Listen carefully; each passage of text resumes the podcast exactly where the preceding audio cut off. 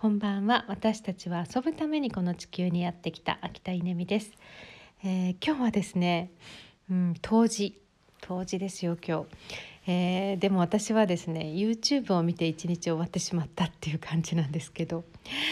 うん何から始まったかというと朝一番のミーティングで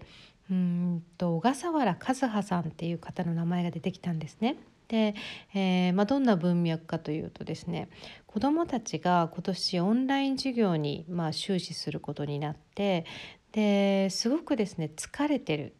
えー、そしてなんか心が壊れていく様子があって心配だみたいなですね、まあ、そんなあのお母さんの声、まあ、悲痛な声を聞いてですねこの小笠原和葉さんっていう方がいいこと言ってるっていう情報をキャッチして、えー、調べてたんですよね。でそしたら、えーと、ヒューマンポテンシャルラボっていうですね YouTube チャンネルにたどり着いて、えー、この小笠原和葉さんっていう方のお話を聞くことができました。もうノーカットで1時間半、えー、本当に聞きたかった情報がそこにあってあーなんかこの方の講演聞きたいと思ったらもうもう聞けてしまったみたいなことが起こったんですよね。で何々このヒューマンポテンシャルラボっていう、えー、このチャンネルすごいじゃんと思いながら、えー、こう順番に見ていったら次に桐村梨沙さん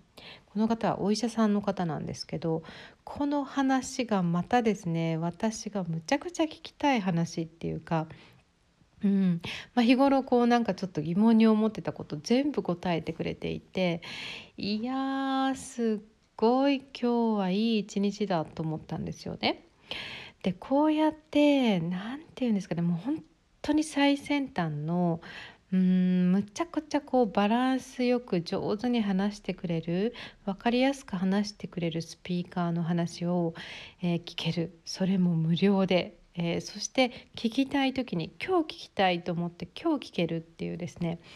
えー、それも掃除しながら とか、えーと、ソファーにゆったりくつろぎながらとかですね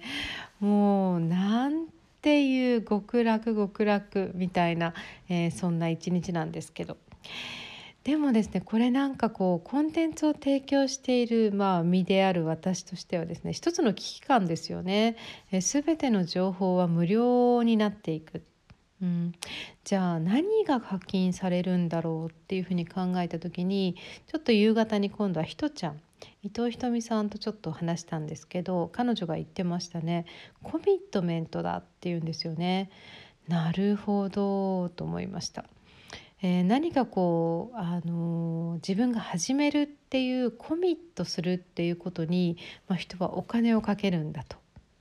うん、さらに私が思うのはコミュニティなんですけど、えー、どこかにどこかのコミュニティに所属するとか、えー、人とつながるっていうこともしくはつながり続けるっていうことに対して人はお金を払う。いやこれはすっごい本当に革命的な変化ですね。